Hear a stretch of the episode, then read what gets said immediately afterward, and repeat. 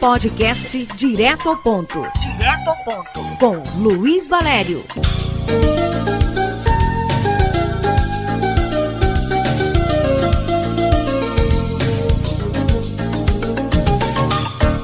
Olá, meu amigo e minha amiga, tudo bem? Estamos de volta com mais um podcast direto ao ponto. A internet aqui em Roraima tem prejudicado deveras o nosso trabalho com a produção do podcast, mas nós vamos aqui fazendo o possível para estar com você semanalmente, com atraso ou sem atraso. Nós estamos aqui com mais uma edição do podcast direto ao ponto, o seu podcast de política de Roraima.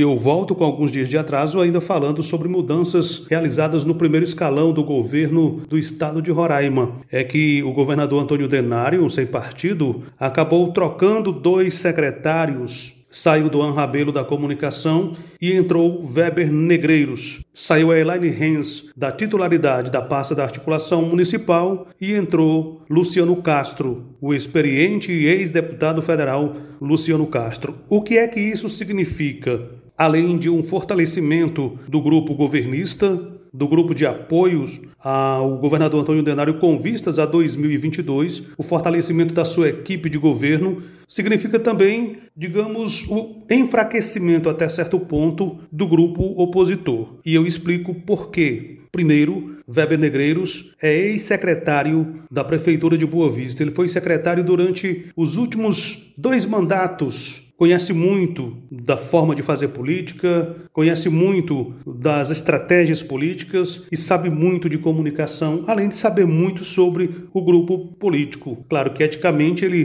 provavelmente não vai usar essas informações privilegiadas. Esse é um ponto. O outro ponto, Luciano Castro, que foi aliado histórico por muitos anos do ex-senador Romero Jucá, que no próximo ano 2022 vai tentar voltar ao Senado Federal. É pré-candidato ao Senado Federal na disputa da única vaga que estará em jogo, sendo disputada a tapa por muita gente. Luciano Castro estava tentando se acomodar junto ao grupo da ex-prefeita Tereza, no grupo do atual prefeito Arthur Henrique. Por algum motivo que não ficou muito claro ainda, ele acabou largando de mão essa tentativa de se acomodar. Foi conquistado, digamos assim, pelo grupo do governador Antônio Denário e passou a fazer parte do time de secretários de Denário. A primeira tentativa de levar Luciano para o governo foi oferecendo-lhe a direção da Agência de Fomento do Estado de Roraima, a Desenvolve Roraima. Como não era muito vantajoso do ponto de vista eleitoral para Luciano Castro, ele abriu mão da indicação, declinou do convite. Uma semana depois, eis que Luciano Castro foi anunciado como o novo secretário de articulação municipal. Ganha o governo do estado, ganha o Luciano Castro. Porque Luciano Castro tem a pretensão ou de, novamente, se candidatar ao Senado em 2022, ou, se for mais esperto, mais inteligente, sair candidato a deputado federal em 2022. E aí, ele vai estar próximo dos prefeitos, dos vereadores, enfim,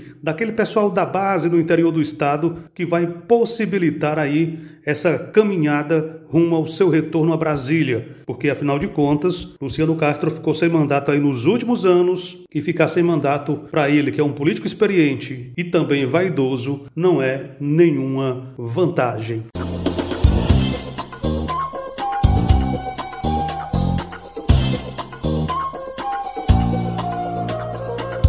Podcast Direto ao Ponto está presente nas principais plataformas de streaming. Isso significa que você tem grandes oportunidades de colocar a sua marca, o seu nome, a sua empresa em evidência em nível nacional e mundial. Então anuncia com a gente. Podcast Direto ao Ponto. Eu repito,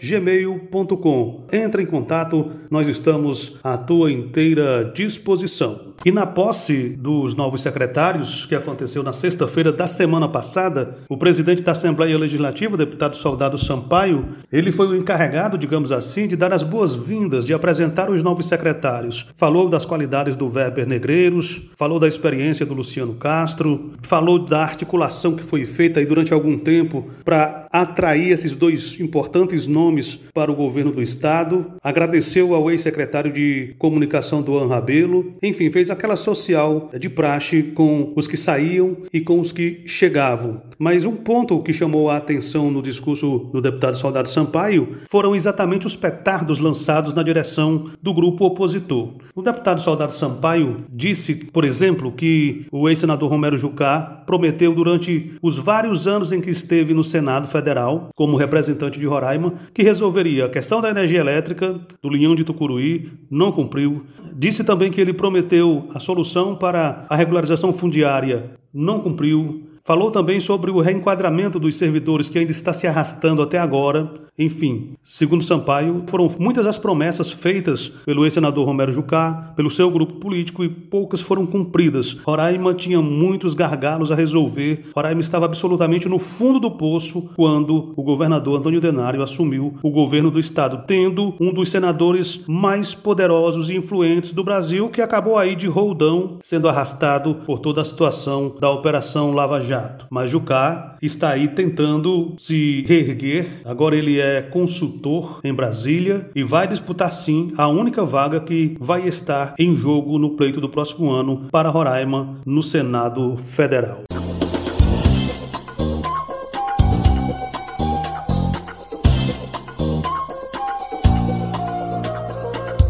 E os ex-prefeitos do interior de Roraima, hein?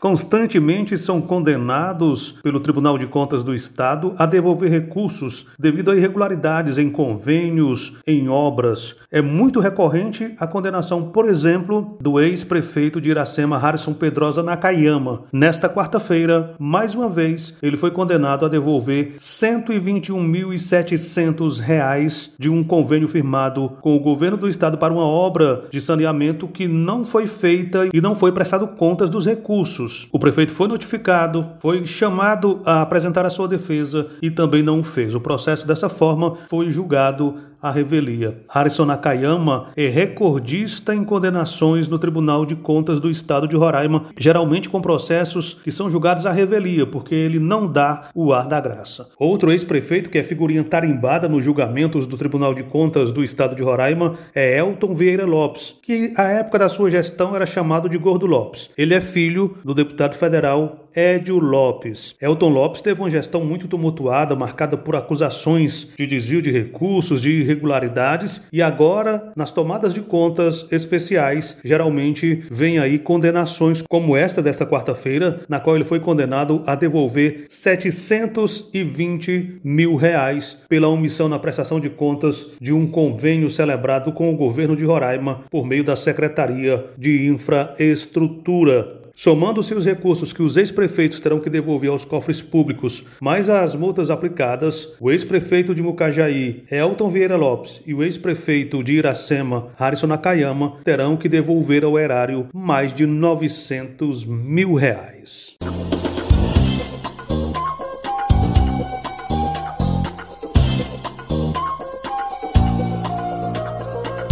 O crescimento da pandemia em nível nacional tem resultado na falta de medicamentos nos hospitais. Isso também é uma realidade aqui no estado de Roraima. Porém, o governador Antônio Denário tem ido às redes sociais para dizer o seguinte: se os familiares de algum paciente que está internado no Hospital Geral de Roraima teve que tirar dinheiro do bolso para comprar medicamentos, é só apresentar a nota fiscal na CESAL para ser ressarcido. Esta é uma grande iniciativa do governo do estado, porque tem sido constante a denúncia nas redes sociais aqui em Roraima de que familiares se veem às voltas com a falta de medicamentos, que faltam determinados remédios lá no Hospital Geral de Roraima, principalmente agora para os pacientes de Covid-19. E aí, numa grande sacada, numa grande ideia, o governador Antônio Denário decidiu e disse num evento na semana passada, lá no Palácio do Senador Hélio Campos, que se alguém está tirando dinheiro do bolso para comprar remédio, a Secretaria de Saúde do Estado vai ressarcir. E nas redes sociais, hoje, um vídeo do governador assegura essa decisão. Essa é uma resposta muito importante para essas críticas, esses apontamentos, essas denúncias de que falta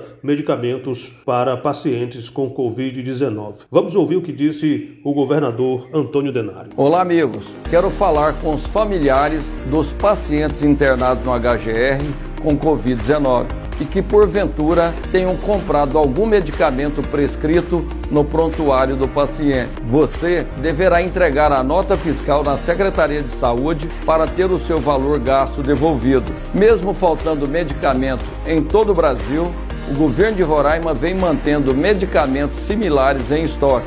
Roraima é um dos poucos estados da região norte que não precisou fazer a transferência de pacientes para outros estados. Adotamos várias ações para que Roraima figure entre os estados com a situação mais controlada do país. Temos o abastecimento garantido de oxigênio, leitos com a menor taxa de ocupação do país e a luta constante para que as vacinas cheguem o mais rápido possível para a nossa população.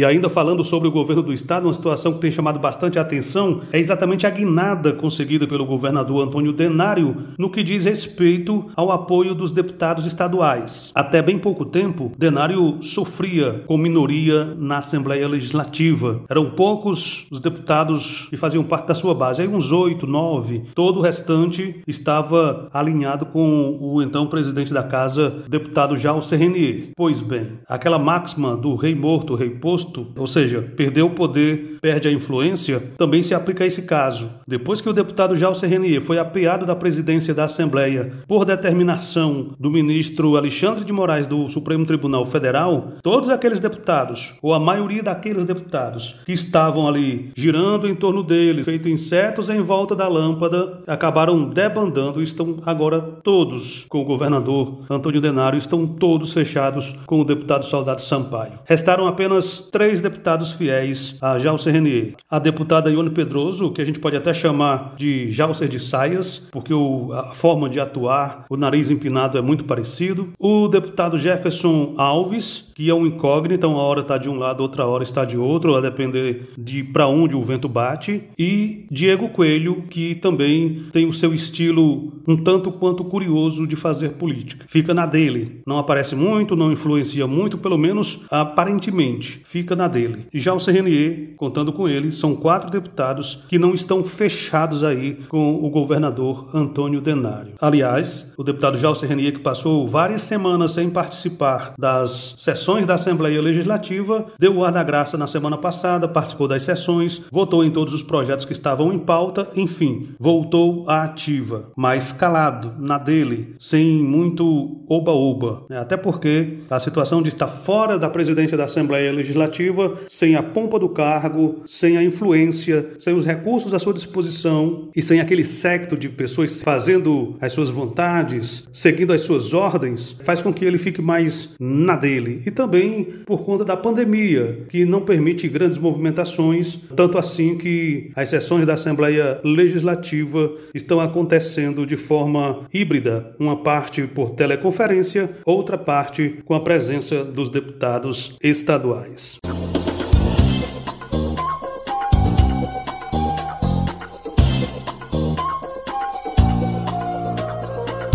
O desembargador federal Daniel Paz Ribeiro, do Tribunal Regional Federal da Primeira Região, TRF1, em Brasília, suspendeu, por meio de antecipação de tutela recursal, os efeitos da decisão do juiz Felipe Bousada Flores Viana, da Vara Federal em Boa Vista, do dia 22 de março. A decisão de Bousada considerou os imigrantes venezuelanos que entram de forma ilegal no Brasil como hipervulneráveis e determinou a proibição pela Polícia Federal de abordá-los com a finalidade de deportação. Na sua decisão, Paz Ribeiro entende que a União e a Polícia Federal não podem ser impedidos de cumprir sua função de forma genérica. A decisão foi uma resposta ao recurso movido pela União contra a decisão do juiz Felipe Bousada, baseada por sua vez em provocação do Ministério Público Federal e da Defensoria Pública da União. Ao decidir pela suspensão da proibição imposta à União quanto à abordagem e deportação de imigrantes ilegais, o desembargador Daniel Ribeiro levou em consideração os argumentos do governo federal de que foi estabelecida a possibilidade de restrição excepcional e temporária por rodovias, portos ou aeroportos de entrada e saída de pessoas do país, para impedir totalmente o ingresso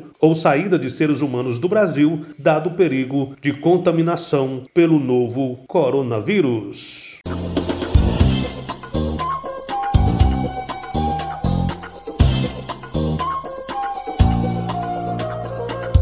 E a situação da saúde em Rorainópolis, no sul do estado de Roraima, é bastante precária. Mulheres de Rorainópolis reclamam, se queixam do atendimento deficitário nas unidades básicas de saúde. Elas dizem que acordam cedo, vão para as filas dos postos de saúde e quando chegam já não tem mais ficha para atendimento. Isso tem feito com que elas sofram por falta de atendimento. Muitas dessas mulheres vêm das vicinais, das regiões mais distantes de Rorainópolis e acabam ficando à mercê da falta de estrutura na saúde. Para se ter uma ideia da gravidade da situação, das cinco unidades básicas de saúde que existem em Rorainópolis, apenas duas estão funcionando. Três não funcionam, o que é extremamente lamentável. Moradores de um bairro chamado Portelinha, que é um dos mais sofridos, mais carentes de infraestrutura há anos, fruto de uma área de invasão. Em período chuvoso alaga tudo, não tem asfalto, não tem calçamento, não tem nada. As pessoas já adoecem por conta dessa situação. E aí as mulheres que ficam aí na linha de frente cuidando das famílias, dos filhos, das crianças, acabam adoecendo e não tem para quem recorrer. Não tem unidade básica de saúde funcionando em Rorainópolis. Isso é extremamente lamentável. A prefeitura do município não se manifestou em relação a essa situação.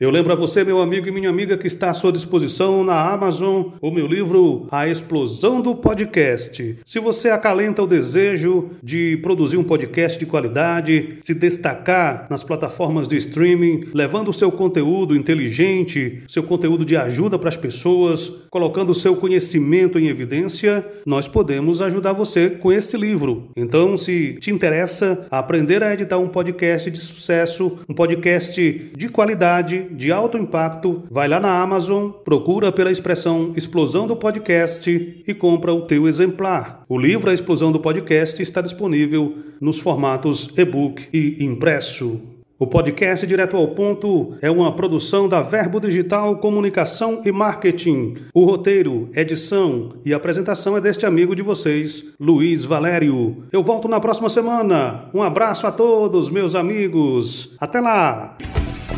Direto ao ponto.